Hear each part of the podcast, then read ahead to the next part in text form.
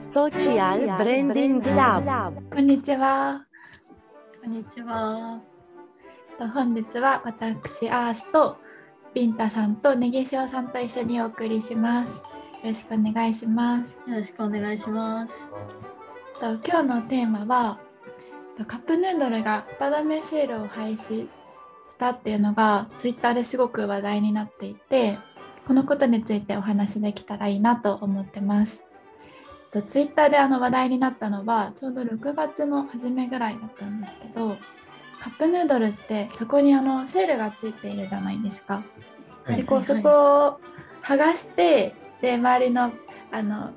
ビニールをペラペラっと取ってお湯を入れてあのペッて止めていつも作ってると思うんですけど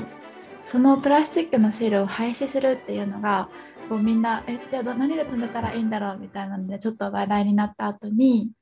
うんそのシールを廃止する代わりにあの蓋のなんなんて言うんですかね蓋のこうペロペロってしたところを 三角みたいな部分ですよね。そうですそうです。そこをこうもう一個付け加えてこう猫の耳みたく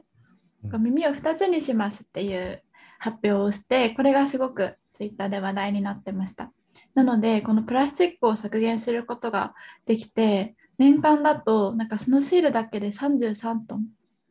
結構な量ですよね。うん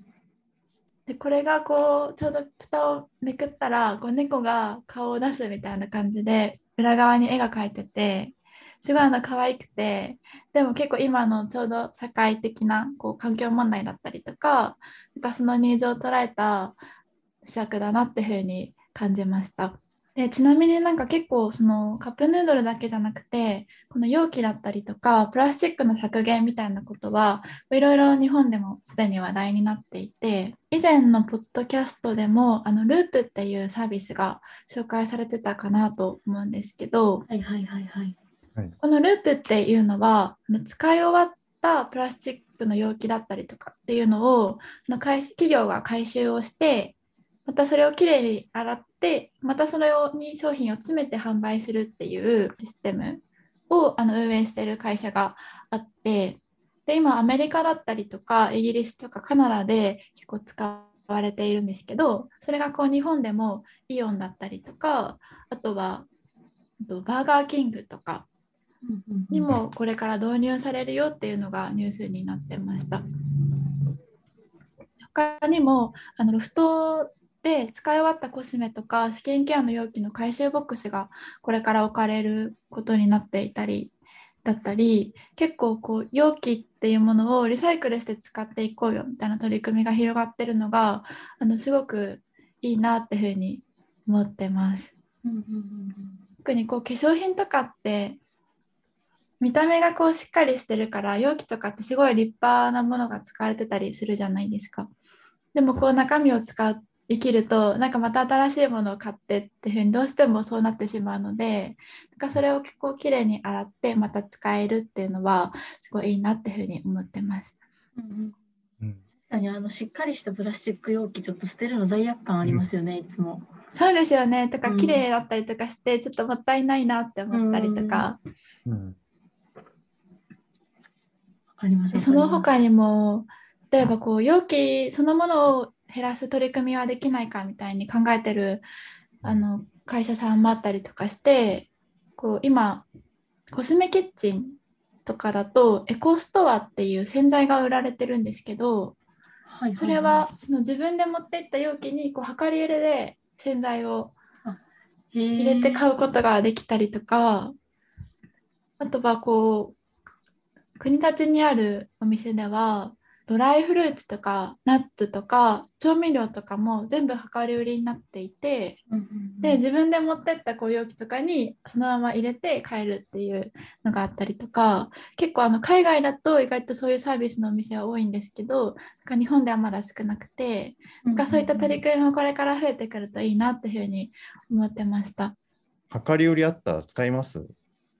すごい疑問なんですけど。うん自分でそれが確かに。なんか自分結構なんか衝動買いタイプなのであんまりこうこれを買おうって思って出かけることが少ないんですよ。なんか量り売りとかにされるとそれに合う容器を持ってなかったりとかうんするからなんか私が使いこなすのは結構遠い未来になりそうだなっていう気はしてます。ああ。洗剤とかは結構重たいうんので、なんか大きい容器持っていくの大変だなとは思いつつ、でも結構それを捨てるのって意外となんか、なんか物をポイポイ捨てることに結構私罪た罪悪感というか、なんかもったいないなって思ってしまうので、なんかそれをこう、何か持って行ってそれに入れてもらえるみたいな、そういうシステムがあるのは気持ち的には安心するかなと思います。確かに。なんか灯油みたいにこう量り売りしに来る時代が来るかもしれないですね。そういう洗剤とかも。それいいですね。うんな。んかむしろ江戸時代とかっぽい感じがします。こうも戻っていきますよ、時代が。うんなんかこう容器持って豆腐屋さんに行くみたいな。みたいなみたいな。そうい私やこの間無印良品でマットレスの上に敷くこうパッドみたいなちょっとふかふかするやつを買ったんですけど、はいなんか大きい袋が持ってなくてそのパッドが入るぐらいので大きい袋150円ですって言われて150円払って大きい袋持ったんですけどそれなんか持って帰ってきてくれれば150円お返ししますって言われてはいそんなことできるんだ今って思ってすごい感動してました今度持っていこうと思って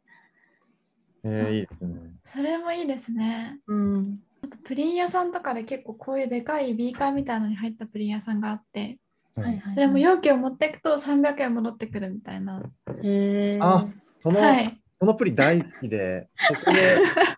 そのなんか、あれですよね、あの、三茶にあります神奈川のよ。神奈川の半島に、そうです、神奈川にもありますあ。そこい実際あの地域に観光行ってそ本店行ったこともあるし、池袋にたまに売り出してて。うーん。へーあマーローですよ。あ、マーロー、マーローです。マーローで マーローは自分はあのあのカップが大好きで、返却せずに普通にコップとしてずっと使ってます。それはまたいメモリが。ついてるから便利ですよね。便利です水メモリついて測れうん可愛いし、だからあれお酒飲んだりするのにちょうど雰囲気もあって。へーちなみになんかさっきのこれあれですね、なんかネガティブなこと言ってあれですけど、やっぱりどうやったらなんか負荷なく使うんだろうなっていうのすごい思っちゃいますね。量り売りって、うん。使う側のハードルがとてつもなく高いじゃないですか。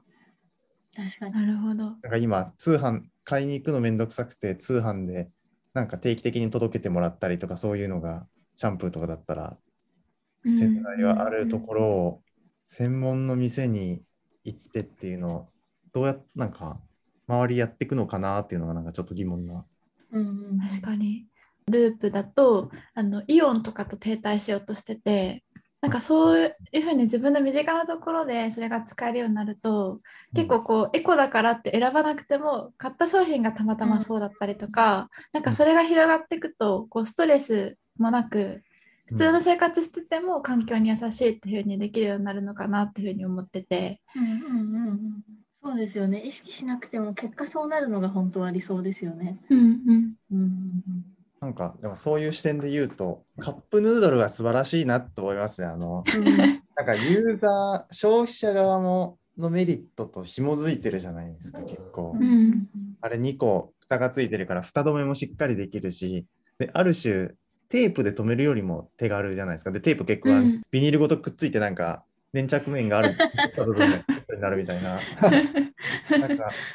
あれ見たときに今までよりも使う側もハードルより快適に食べられるなみたいな。うんわな。んかそこが日清の理念にもなんかすごい紐づいてて、なんかこれのプロジェクトのサイトもちょっと見たんですけど、人の食の快適とちゃんと貫いてながら、今の時代に合わせてって、ちょっとこれは完璧すぎる事例だなっていうのをちょっとこれ聞いて思います。なるほど。なんかでも日本というか結構やっぱりこう便利なのが当たり前うん。でいたからこそ、なんかそれが不便になってしまってすごいこう非難する人も増えうんうん。そうだなっていうふうに思った時に、なかなかこれはエコだからっていうふうに押し出すのってなんかまだあんまり受け入れられないのかなって思ってしまってだからこそこの日清さんのはすごい今おっしゃってたようにこうパーフェクトというか すごいウィンウィンな関係にうんなっていて、うんうんうんうまいなと思いました。あれかハードルがあるからこそ自分のブランディングにもなるのかなって感じもしますね。こういうの使ってる自分。うんまあ、なんであえてそれをやってるっていうことであの活動してるっていうなんか活動してる意識に囲まれて割と前向きになっていけるっていうのももしかしたらハードルがあるからこそなの。うんああ、それもあるかもしれないですね。ありがとうございます。なんかいろんな事例が出てきたんですけど、エコなことをしようみたいに頑張らなくても、なんか自分が普通に生活する中で、それがこうちょっといい方向になるようなサービスがこれからも増えていくといいなっていうふうに思いました。今日はありがとうございました。